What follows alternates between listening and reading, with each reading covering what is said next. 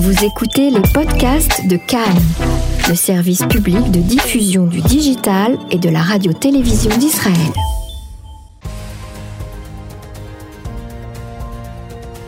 Le Flash Info de Cannes, la radio publique israélienne, présenté par Emmanuel Hadar.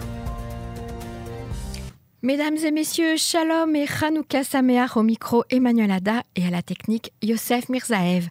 Voici le flash d'infos de la mi-journée dont voici les principaux titres. Nouvelle attaque antisémite aux États-Unis, cinq personnes poignardées lors d'un allumage de Hanouka. Naftali Bennett va demander le blocage de fonds destinés à l'autorité palestinienne. Guidon Saar n'apprécie pas les menaces de certains membres du parti et Nir Barkat l'encourage à œuvrer pour la victoire du Likoud aux prochaines élections. Les habitants de Jérusalem-Est pourront-ils aller voter aux prochaines élections palestiniennes? Israël s'y oppose. L'épurage de la plateforme Léviathan aura bien lieu cette semaine au grand drame des militants écologiques et des habitants de la région. Et pénurie de vaccins contre la grippe pour finir la météo, le soleil revient pour quelques jours. Au moins cinq juifs racidiques ont été poignardés lors d'une fête de Hanouka dans le comté de Rockland de New York par un homme brandissant une machette. Le suspect a été immédiatement interpellé. L'attaque a eu lieu vers 22h heure locale samedi chez un rabbin de la région qui a été identifié comme étant l'habitation du rabbin Rothenberg adjacent à la synagogue Netzar Israël.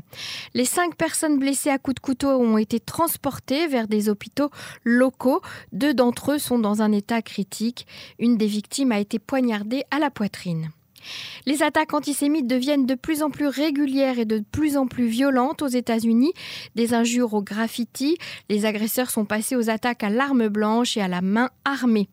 Les attaques au couteau de Monsey surviennent après une série d'agressions antisémites à travers l'État de New York pendant Hanouka.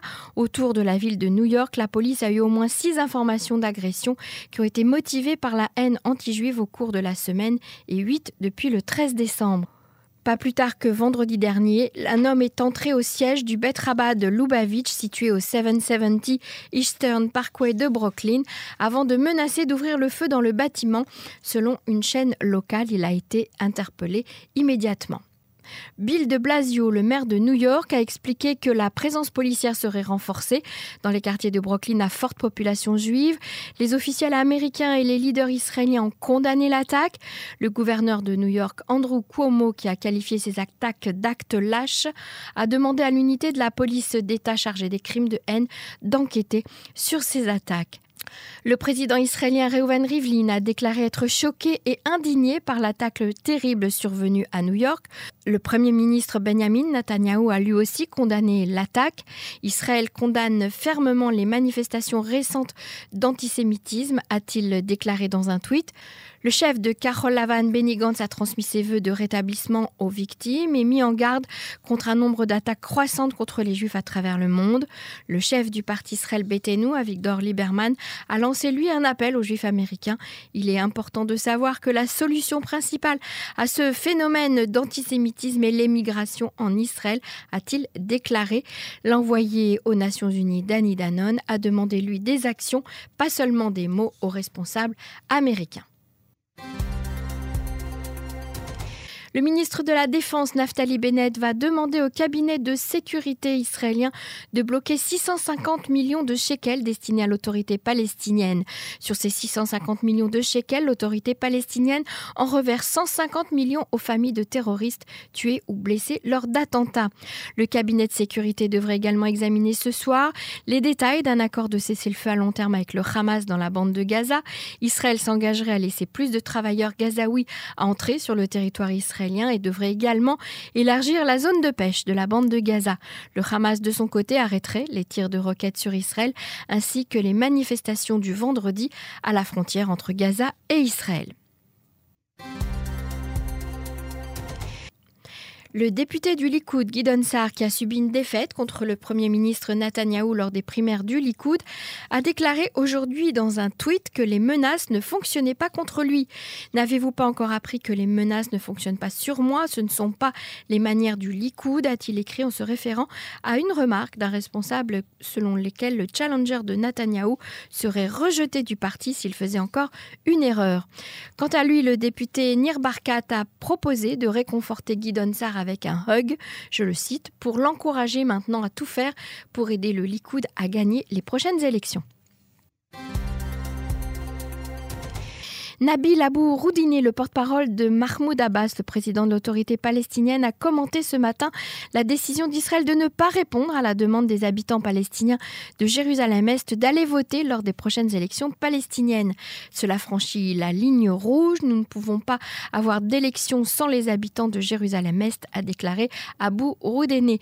L'autorité ne ménagera aucun effort pour parvenir à un accord avec Israël sur la question du vote des habitants de Jérusalem-Est, a-t-il déclaré. Les tests d'épurage de la plateforme Léviathan aura bien lieu cette semaine avec l'accord du ministère de l'Environnement. La plateforme d'extraction Léviathan devrait effectuer un premier test de ces systèmes ce mardi matin. Le bras de fer entre les organisations environnementales et l'entreprise Noble Energy est en effet terminé. Plusieurs organisations écologiques soutiennent qu'il pourrait avoir des effets cancérigènes. De nombreux résidents de la côte ont également exprimé leurs préoccupations quant au rejet des éventuels polluants. Ils sont prêts à quitter leur domicile pour la journée pour éviter de respirer la quantité de particules chimiques qui seront diffusées dans l'air, bien que le ministère ait déclaré dans un communiqué qu'il ne pensait toujours pas que le test constituait une menace pour les agglomérations côtières voisines de la plateforme et que les produits chimiques nocifs rejetés par la plateforme, notamment le benzène, ne devraient pas être à des niveaux suffisamment élevés pour avoir un impact négatif sur la santé des résidents. Elle est une femme noire de peau religieuse d'origine moitié ivoirienne et moitié française et elle est devenue l'une des dix femmes pilotes de l'armée de l'air de Tsahal. Elle est la seule femme à avoir terminé la prestigieuse formation cette année. Elle a bravé tous les tabous et les obstacles et elle est arrivée à vivre son rêve, être pilote au sein de Tsahal. Elle, elle a déclaré à la presse vouloir être jugée uniquement sur la qualité de son travail et non pas sur son apparence extérieure. Nous lui souhaitons Mazel Tov. Thank you. Pénurie des vaccins anti-grippe dans les dispensaires du pays. Pourtant, l'épidémie est particulièrement agressive cette année. Déjà 11 morts et plus de 100 personnes sont hospitalisées actuellement. Le site d'information Ynet a rapporté qu'avec environ 1,8 million de personnes vaccinées jusqu'à présent, il ne restait actuellement que 150 000 vaccins entre les mains des organisations de santé du pays. Certaines personnes auraient été renvoyées des caisses de santé sans avoir été vaccinées en raison de cette pénurie. Les organisations médicales ont fait savoir qu'elles œuvraient à obtenir plus de vaccins pour pouvoir répondre à cette demande exceptionnelle. 11 personnes sont mortes depuis le début de la saison de la grippe 2018-2019 selon des chiffres du ministère de la Santé. Et pour finir ce flash d'infos, la météo, l'autorité israélienne des eaux a déclaré qu'aujourd'hui la mer de Tibériade avait augmenté d'environ 25 cm en raison des fortes précipitations de ce week-end. Après plusieurs jours de chute de neige, la station de ski du Mont Hermon a ouvert ses portes aux visiteurs depuis samedi. Le soleil est réapparu sur l'ensemble du pays, mais les températures restent fraîches. À Haïfa, il fera 16 degrés, à Tel Aviv 17, à Jérusalem 14 et à Beersheba 17 degrés degrés à Eilat. Il fera jusqu'à 19 degrés en journée. Voilà, merci d'avoir été à l'écoute de ce flash d'infos de Cannes en français. Nous vous retrouvons ce soir à 21h en direct sur le 101.3 FM. Vous pouvez réécouter tous nos podcasts sur notre page Facebook ou sur le site internet de Cannes et également sur la, la plateforme Spotify. Merci d'avoir été avec nous. C'était Emmanuel Ada pour Cannes en français.